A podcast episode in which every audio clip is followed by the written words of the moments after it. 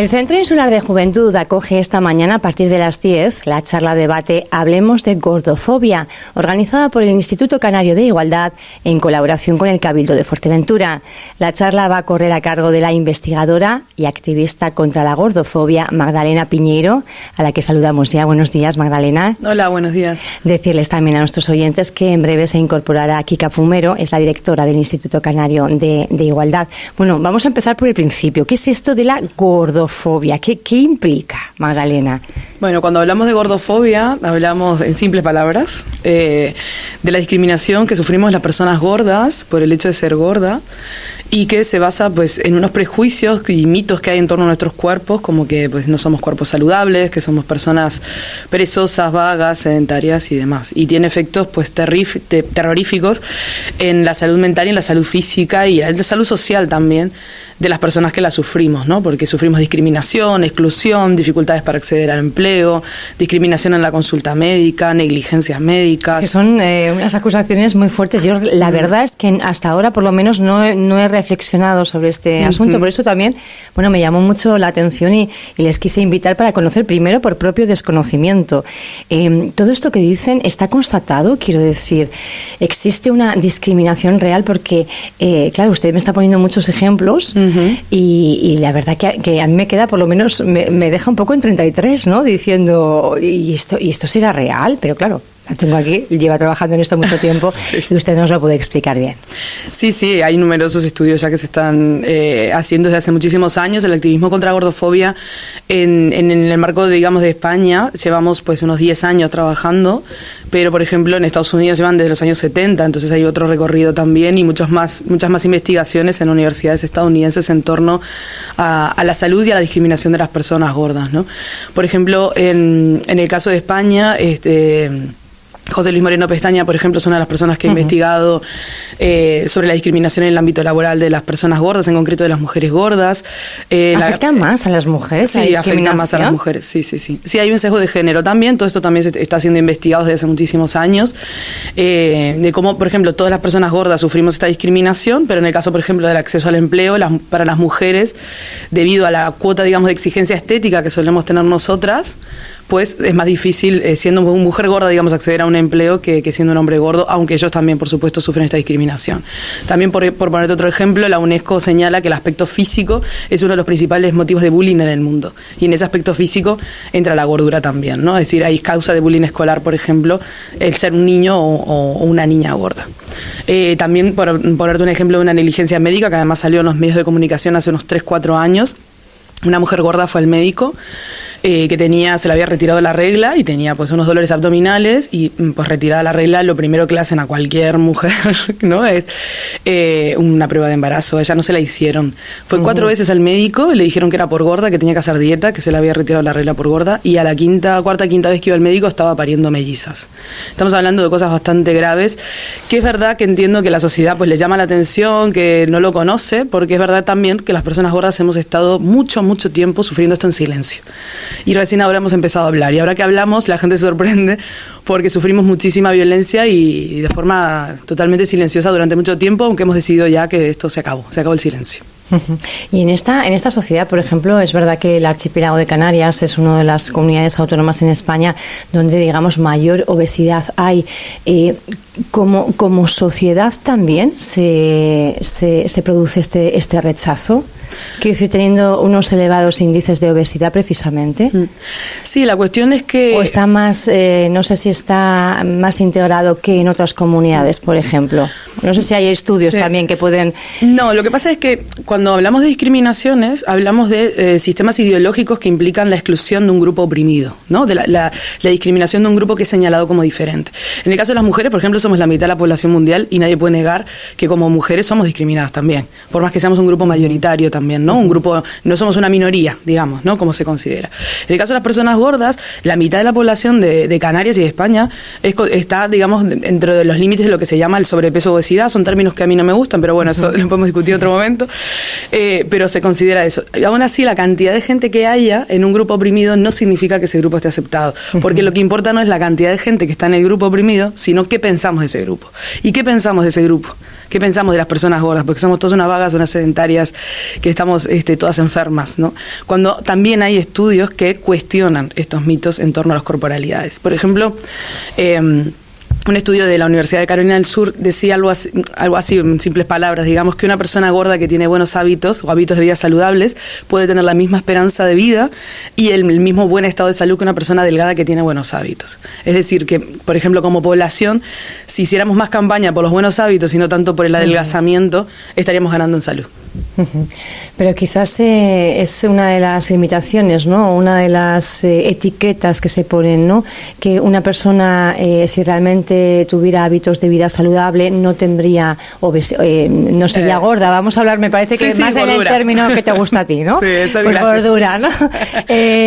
más gorda, realmente llevando unos hábitos de vida saludables, comiendo, bueno, pues una alimentación variada con mucha fruta, verdura, mm, con los nutrientes necesarios eh, ¿se puede seguir estando gorda? Claro, ese es el asunto, que no todas las personas que llevan hábitos de vida saludable adelgazan. Algunas sí, otras no. Hay cambios alimenticios que no implican una bajada de peso. Es una creencia contra lo que habría que, luchar, porque yo creo que está bastante extendida. Eh, yo creo que hasta yo, ya le digo, que, no me he puesto a reflexionar realmente hasta, hasta ahora como lo estamos haciendo ahora, ¿no? pero, pero sí que creo que es una, una creencia que por lo menos en mi caso tengo como muy, integrada, ¿no? Que si realmente alguien pues lleva unos hábitos de vida saludables, pues no, no, no tendría por qué estar gorda. Sí, hay un, un movimiento que se llama eh, Health at Every Size, que es eh, como salud en todas las tallas, de las es una representante en el mundo de la hispana muy importante es Raquel Lobatón, que estuvo estos días, pues hace la semana pasada en Tenerife hablando de esta cuestión. Recomiendo mucho que, quien pueda ver esta charla, está colgada ya en YouTube, en el, en el YouTube del Instituto Canario de Igualdad, que la vean, porque justamente rompe todos estos mitos en torno a, a la salud, al peso y al adelgazamiento, ¿no? Es decir, de lo que se está hablando es que mm, hay muchas personas que pueden hacer ejercicio físico, eh, y este, este movimiento lo ha demostrado, ¿no? Eh, porque es como el Gel de Brisais lo que plantea es un cambio hacia una vida saludable, bajes o no bajes de peso. Y han logrado demostrar que hay mucha gente que al cambiar sus hábitos eh, baja de peso, pero hay mucha que no, pero sin embargo todas ganan en salud. ¿No? Que en esos cambios, pues todas mejoran su, su, estado físico, aunque no bajen de peso. Porque al final el peso viene determinado por muchos factores, no solo lo que comemos o el ejercicio que hacemos. Hay factores genéticos, hay factores hormonales, hay medicaciones, hay incluso enfermedades, ¿no?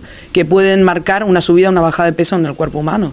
Sin embargo, eh, la salud viene, sí que viene definida por una salud mental, una salud social y una salud física, que puede ser mejorada a través de tanto buenos hábitos de vida, ¿no? O hábitos de vida saludables, como intentar eliminar la discriminación que vivimos, en este caso las personas gordas, ¿no? Otras personas viven otro tipo de discriminación, pero cualquier persona que viva en una sociedad que le discrimina, eh, tiene problemas de salud. Y eso también está estudiado. De cómo eh, las personas que vivimos bajo determinadas discriminaciones, presiones sociales y demás, sufrimos muchísimo estrés. Un estrés que genera, y de esto habla Raquel Lobatón también, esta nutricionista, un estrés que genera eh, altos grados de cortisol, que es un químico muy malo para el cuerpo, ¿no? El estrés es malísimo para el cuerpo. Y además, pues, otras psicólogas, como por ejemplo Mireia Hurtado o Laura Alberola, ya también están hablando de cómo las dietas y el intento constante de adelgazar aunque tu cuerpo no esté respondiendo, ¿no? eh, pues generan graves problemas de salud mental como pues aislamiento, como eh, ansiedad, depresión o incluso trastornos de la conducta alimentaria, como anorexia o bulimia. Estamos eh, poniendo en foco en, las personas ¿no? que, que, que, son, que son gordas, pero claro, ahora se trata de poner el foco en el resto de la sociedad para que aprenda a dirigir otra, otra manera, de otra manera diferente, otra mirada y de alguna forma esas limitaciones o esas creencias también hacen un trabajo sobre ellas. ¿no? Se trata de poner ahora también el foco en la, en la otra parte que nos toca. Sí, una parte que también sufre gordofobia, que esto hay que decirlo, ¿no? Es decir, las personas gordas nos llevamos como la gran cuota, ¿no? De la gordofobia que manifiesta esta sociedad, pero al final todo el mundo tiene miedo a engordar y eso es gordofobia para todo el mundo. Pues estamos esperando a Kika Fumero que se, que se incorpore en breve porque ella también nos va a dar ese punto de vista. Lógicamente estamos hablando de una iniciativa que promueve el Instituto Canario de Igualdad y estamos hablando de igualdad eh, una vez más. Eh, Magdalena, estábamos hablando de mujeres también, pero estamos en una época, ahora mismo, pues con el verano, eh, la parte estética, vamos como más ligeras de, ropa, a la gente le, gusta, bueno, pues vestirse, lucirse un poquito más. Y aquí, eh, bueno, pues yo no sé si también la época del año o a determinados segmentos de la población les puede afectar eh, más o sentirse más discriminadas ahora. Me refiero sobre todo a todas las jóvenes, ¿no? Estamos hablando de mujeres como eh, parte de ese colectivo, pues digamos, que más eh, sufre esa gordofobia, pero también entiendo que las jóvenes quizá que no tengan pues todavía una, una personalidad desarrollada o que no, no estén todavía digamos fuertes ¿no? o empoderadas eh, pues realmente la afección esta discriminación cómo puede afectar cómo puede llegar a afectar a la vida de una persona bueno, mm, la mayoría de las personas gordas que hemos sido gordas toda la vida, porque yo, por ejemplo, he sido gorda toda mi vida, eh, tenemos experiencias realmente traumáticas en la infancia y en la adolescencia respecto a la discriminación que sufrimos, ¿no? Desde eh, pues la discriminación en los centros educativos hasta la presión de la familia, ¿no? Por, adelgazar o por prohibir comer y este tipo de cuestiones. Eh, o, por ejemplo, ir a una tienda de ropa y no encontrar ropa de tu talla, ¿no? Esto, por ejemplo, una de las cuestiones que yo creo que más se debería trabajar desde los gobiernos es sacar urgentemente una ley de tallas que controle las tallas, porque no puede ser que, por ejemplo, yo tengo desde una 48 hasta una 56 y luego te ves a una jovencita que a lo mejor cree que yo una 38 y un día se tiene que comprar una 42, cree que ha engordado se preocupa, se pone a dieta, se obsesiona, ¿no? Es decir, hay ahí una responsabilidad también pública respecto a, todo esto, ¿no? Eh, y tiene, mm, como decía antes, digo, tiene, la, gordofobia puede tener efectos nefastos sobre la salud mental principalmente. Eh, hoy en día tenemos unos eh, índices súper altos de trastornos de la conducta alimentaria, de anorexia, bulimia y demás, cada vez son más jóvenes las personas que... ¿Tienen datos? Por ejemplo, aquí en Canarias, no sé si manejan datos. no, hay datos oficial, no hay datos oficiales sobre cosas que también deberíamos eh, plantearnos eh, que no haya datos oficiales, por ejemplo, en el Instituto Nacional de Estadística, por poner un ejemplo, ¿no?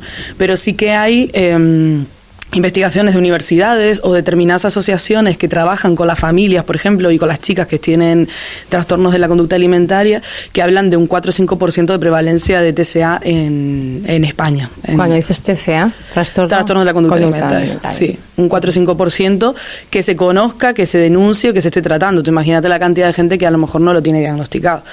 ¿No? O, por ejemplo, distintos estudios que han señalado, eh, ya de Estados Unidos, por ejemplo, que en Estados Unidos, por ejemplo, hay un 12% de prevalencia y que hay ya casos de niñas de 6, 8 años que tienen a lo mejor anorexia porque quieren cuidar su aspecto físico, porque hay mucha presión sobre el aspecto físico de las niñas y de las adolescentes, de las mujeres en general, pero en edades de mucha vulnerabilidad como es la adolescencia, pues estos discursos tienen un impacto más fuerte.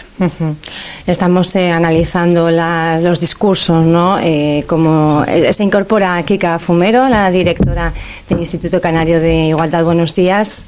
Me dice el compañero, por favor, Kika, me está señalando a ver si se puede sentar aquí, que te la tenemos a control al compañero Luis. Kika, buenos días. Hola, buenos días, ¿qué tal? Bueno, estábamos eh, analizando un poco, ¿no? Qué mensajes recibe la, la, población, ¿no? Que está gorda y que sufre esta gordofobia de la que estamos hablando.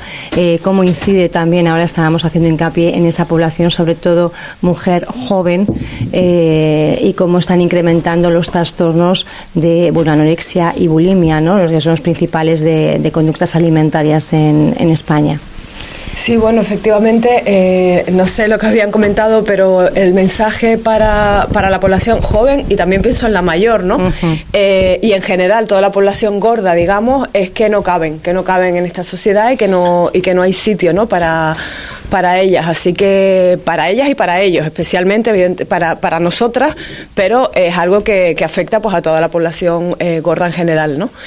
Y ese es el mensaje, que no hay sitio, que no caben en esta sociedad y que no hay sitio para ellas, porque si piensas mm, que caben, eh, las personas gordas caben en el, en, el, en el tranvía, caben en la guagua, en el cine, en el teatro, qué tipo de, de, sociedad estamos hipócritamente construyendo y para quién, ¿no? Para unos, unos pocos eh, y para el resto, pues se deja en los márgenes.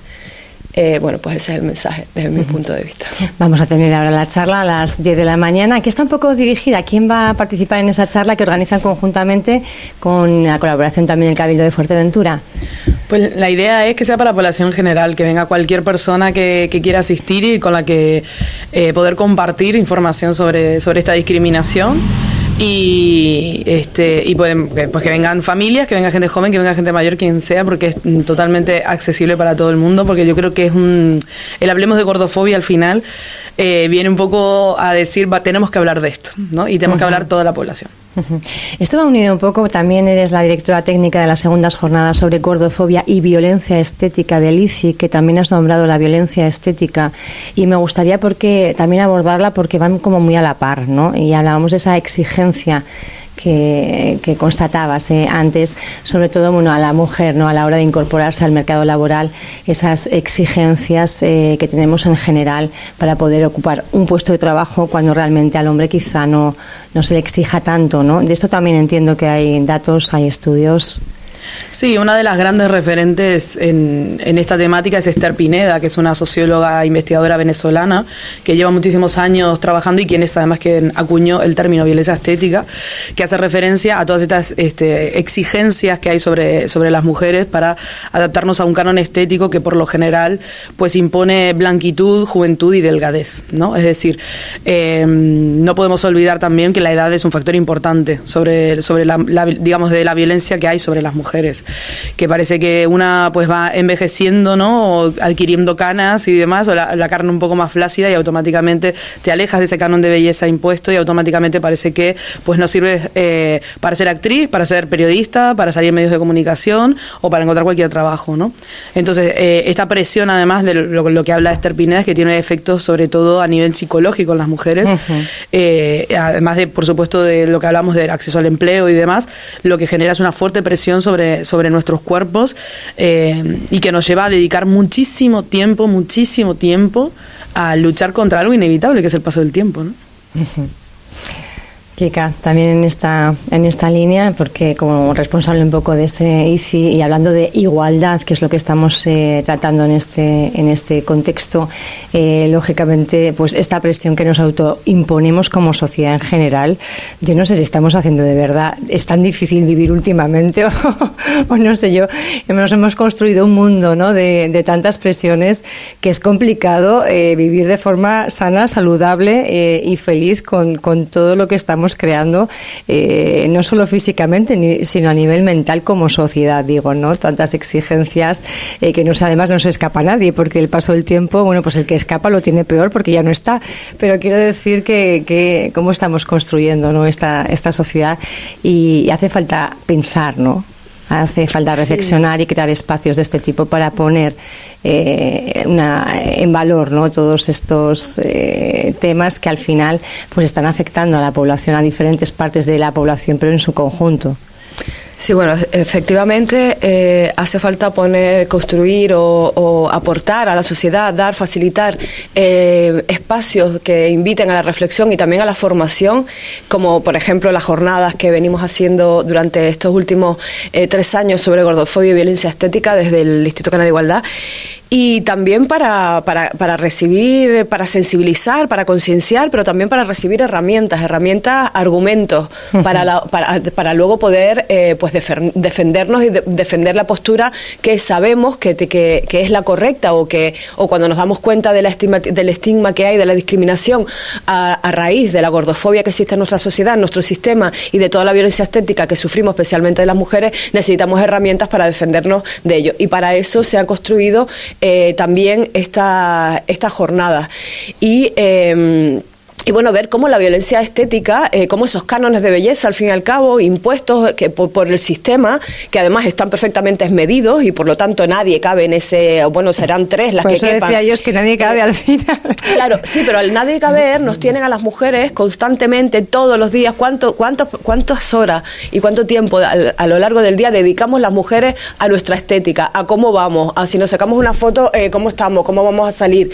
Eh, ¿cuánto pero también cada vez más los hombres. Vemos, por ejemplo, ahora en las operaciones de implante de cabello, ¿no? Yo, eh, algo que hasta ahora no, no se veía tanto y es cada vez más. Vemos hombres maquillados, vemos hombres, hombres ya muy depilados. Eh, quiero decir que también están entrando, digamos, en, esta especie de trampa y también metiéndose en, ese, sufrir esa presión, ¿no?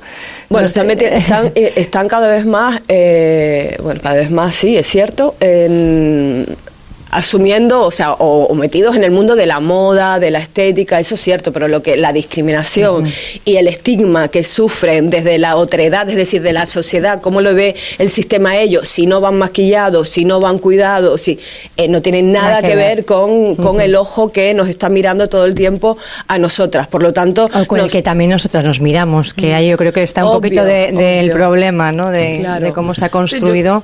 Y nosotros al final también eh, tenemos que trabajar trabajar, quiero decir. Sí, sí, a ver, la mirada de, de, los demás la tenemos incorporada nosotras contra nosotras mismas. Es decir, cuando yo me miro al espejo, hay un ojo gordofóbico porque he sido educada para la gordofobia conmigo misma, ¿no? Entonces, eso es una de las cosas eh, eh, de las que nos tenemos que limpiar, digamos, y deconstruir, y para eso sirven pues, jornadas como, como las de Lisi, ¿no?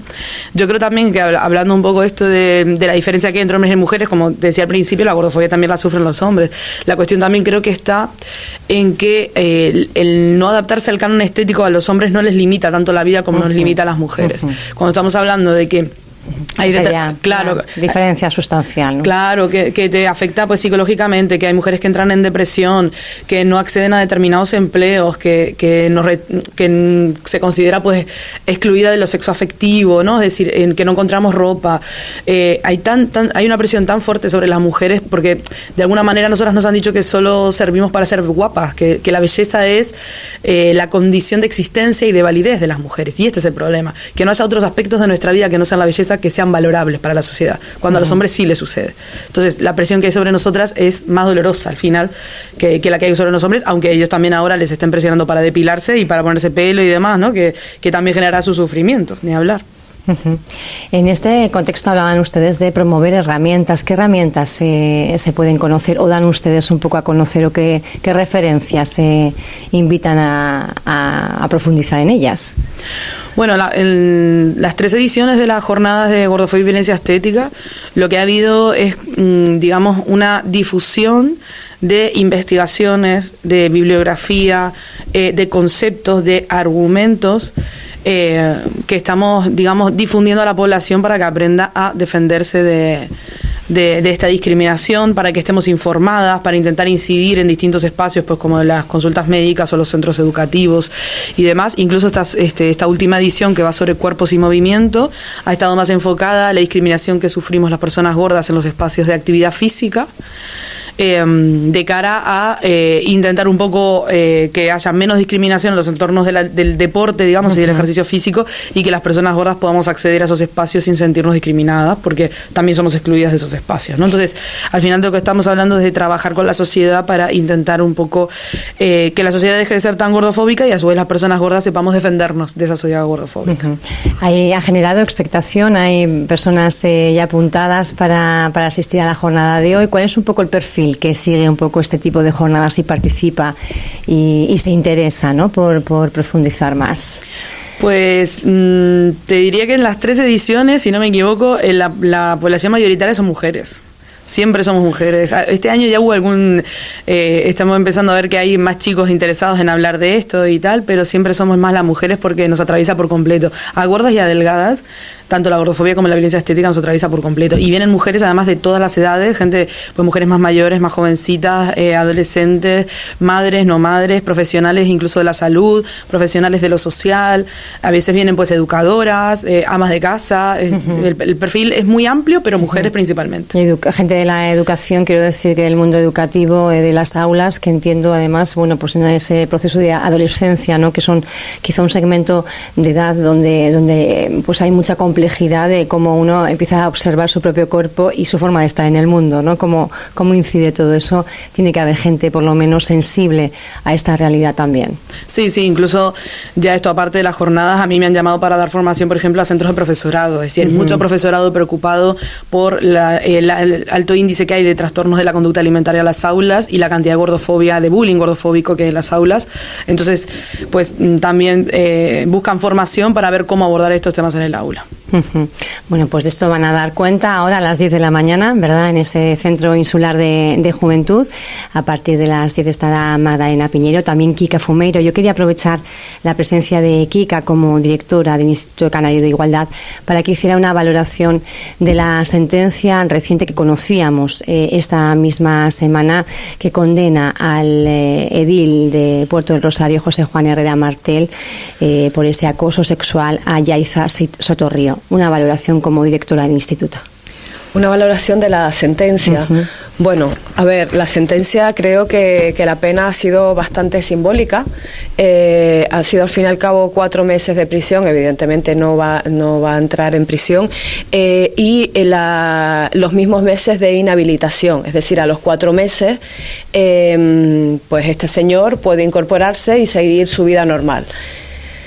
Eh, pareciera que, el acoso, eh, eh, el acoso sexual y todo lo que ello conlleva, bueno, pues, pues sale bastante ¿qué diría? Pues bastante, no sé si decir barato, eh, entre comillas, eh, sí, porque al fin y al cabo, eh, cuatro meses cuando se ha sufrido un acoso, además probado, admitido, puesto que hay una sentencia, pues... Que va a recurrir, el anunciado ya que va a, interponer... eso eso iba a decir, yo lo que creo es que además hay que recurrir porque es cierto que cuatro meses de, de prisión, sí, cogemos el Código Civil y valoramos, y además cuatro meses de prisión reconociendo un delito continuado. Es decir, aquí hay elementos que no se han tenido en cuenta porque si no las cuentas eh, no salen eh, para, la, sentencia, la cantidad que, ha habido. Por ejemplo, eh, no sé si se ha tenido en cuenta y hasta qué punto la superioridad, la jerarquía. no se ha tenido, eso decía un poco la, abogada de la acusación, que quizás recurrieran porque no se había tenido en cuenta esa prevalencia, ese orden jerárquico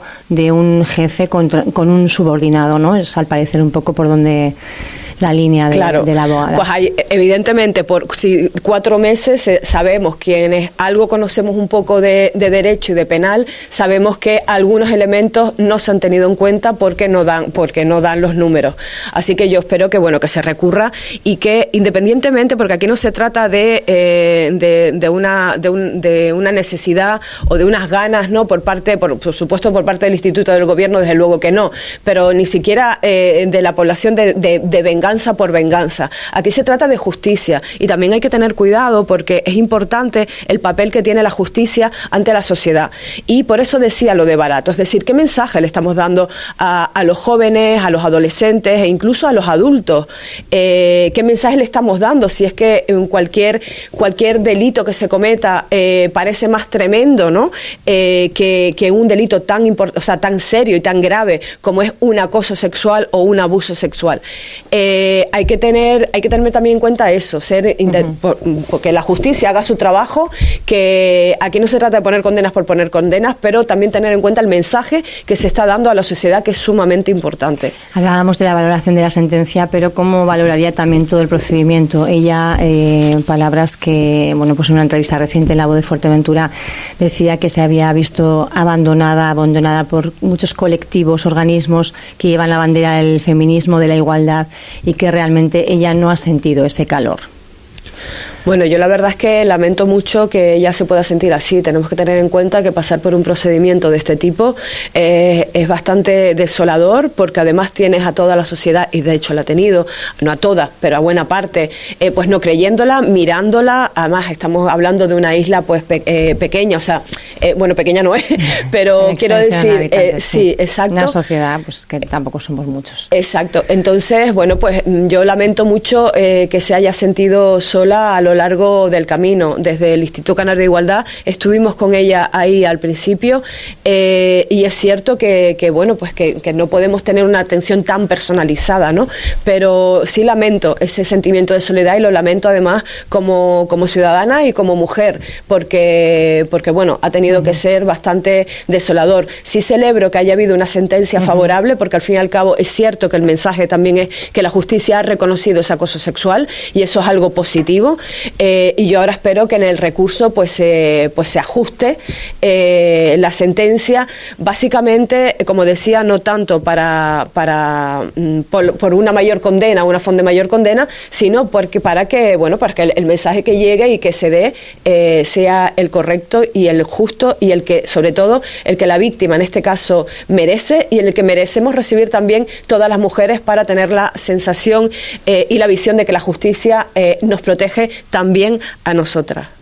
Bueno, pues 38 minutos pasan de las 9 de la mañana. Estas dos mujeres se tienen que ir ahora mismo ya porque tienen que dar esa charla de gordofobia donde van a dar herramientas y sobre todo van a ayudarnos a cambiar un poco ese, ese ojo crítico, ¿no? Ese ojo que tanto, tantísimo daño eh, hace y nos hace también a nosotras mismas. Gracias, Kika. Gracias, Magdalena, por estar con nosotros esta mañana en Radio Insular. Muchísimas gracias a ustedes. Buen día.